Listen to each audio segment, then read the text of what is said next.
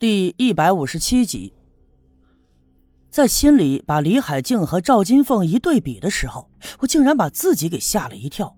我，我怎么可以拿这两个人进行对比呢？我已经伤害了赵金凤，并且在之前的那段时间里，我心里最清楚了，我对金凤是有极深的感情的。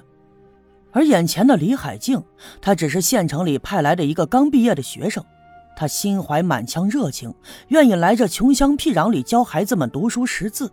她是一个单纯的姑娘，她的单纯和赵金凤一模一样，所以不能把她和赵金凤做任何的对比。这样的我，负罪感会越来越深的。我们俩就这样默默地吃着饭，气氛十分的尴尬。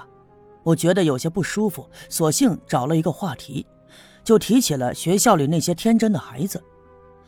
提到孩子以后，李海静的拘束立刻放松了很多，也打开了话匣子。我们俩就慢慢的聊了起来，聊到开心的时候，还忍不住哈哈的笑着。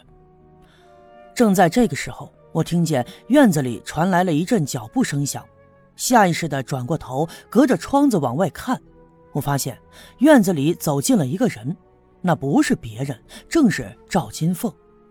此刻的他应该也听见我们俩谈笑的声音，正歪着头朝我们俩的屋子里看了过来。我看见了他，他也看见了我，我们四目相对。我的脸上还没来得及收回跟李海静谈笑时的笑容，当然，这一切都被赵金凤看在了眼里。我们在那一瞬间就这样对视着，我分明看到赵金凤脸上又闪过了一丝愤怒和难过。这个时候。李海静也抬头看见了赵金凤，她放下碗筷，出了屋门，来到赵金凤的跟前说：“金凤姐啊，你来的正好，我和叶校长正吃饭呢。对了，你吃了没有啊？要不一起过来吃两口吧？”其实李海静是个单纯的姑娘，她并没有想太多，因为刘家镇上上下下这么多人，跟她年龄相近的姑娘也就剩下赵金凤一个人了。并且，在他刚来到刘家镇的时候，很多地方并不熟悉，很多事情还需要帮忙。赵村长就安排赵金凤没少帮他的忙，这俩人平时相处的还算不错。可是，赵金凤看到他和我在一起吃饭，并且谈笑的如此开心，肯定是心里误会了。虽然说我和赵金凤啊已经很长时间没有说过话了，他对我早已失望至极。不过看到了这一幕，难免又让他生气了起来。赵金凤啊是个直爽的人，心里想什么，脸上那都挂不住。于是他并没有跟李海静说话，而是一甩手，转过头就朝上屋赵村长的房间走去。他这样的举动弄得李海静一头雾水，不知道赵金凤这到底是咋了。十分尴尬的看着他的背影进了屋子以后，这才转身回来，皱着眉头问我：“叶校长，我金凤姐这是咋了？看上去好像生气了呀。”我不知道该怎么跟他解释，事已至此也没办法多说，我只好安慰他说：“啊，没事儿，他呀就那个脾气，可能是在家里遇上了啥不顺心的事儿了，这回头就好了。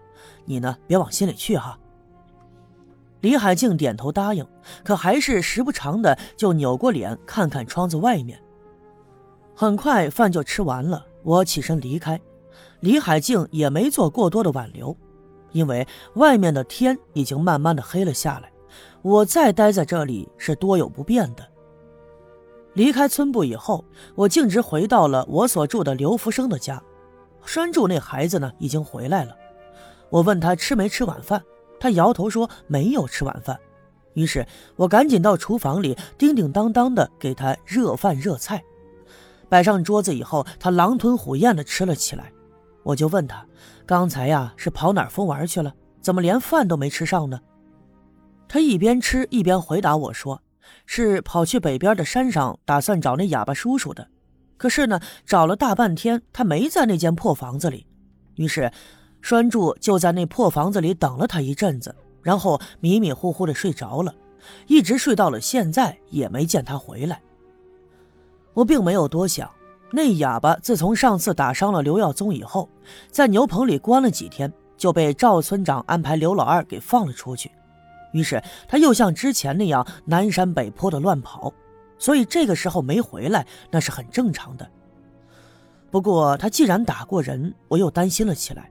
我嘱咐栓柱，让他以后啊尽量少接触那个哑巴，免得他再次发疯动手打人。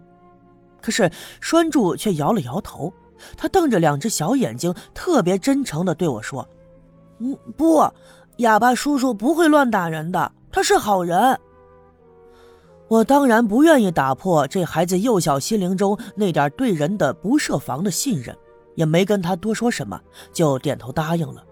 可是栓柱却仿佛看出来我并不相信这一点，于是又对着我解释：“哑巴叔叔不会打我的，他是好人，他知道我爹在哪儿。”听他这么一说，我大吃一惊。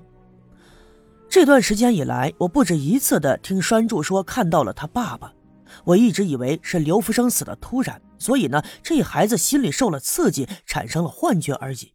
可是今天他又提起了他爹，并且说那哑巴知道刘福生在哪儿，而那个哑巴竟然和死去的刘福生扯上了关系。这其中难道还有什么隐藏的秘密不成？我本打算继续问栓柱，可是看他的样子，应该知道的并不太多了，所以并没有再问。栓柱吃完了饭，我收拾碗筷的时候，我发现地上有一只鞋，鞋子很大，当然不是栓柱的，应该是一个成年人的。鞋子有些破，并且只有一只。我弯腰捡起来，就问栓柱：“栓柱，你咋捡回来一只破鞋呀？”栓柱抬头看了看我说：“哦，我在哑巴叔叔的房子跟前捡的，可能是他的。我看着都坏了，想拿回来帮他缝缝。”听他这么一说，我不禁笑了。哼，他就是一个十来岁的孩子，哪会缝鞋这种活呀？只不过呀，他的心地的确是善良的。这样的善良，或许只存在于孩子的心里，这是难能可贵的。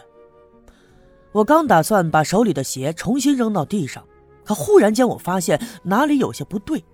我重新把鞋摆在眼前，翻来覆去的看，这只鞋呀，应该是手工制作的。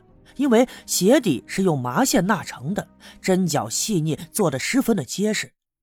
尽管鞋面已经有些破了，可是鞋底的磨损却并没有太多。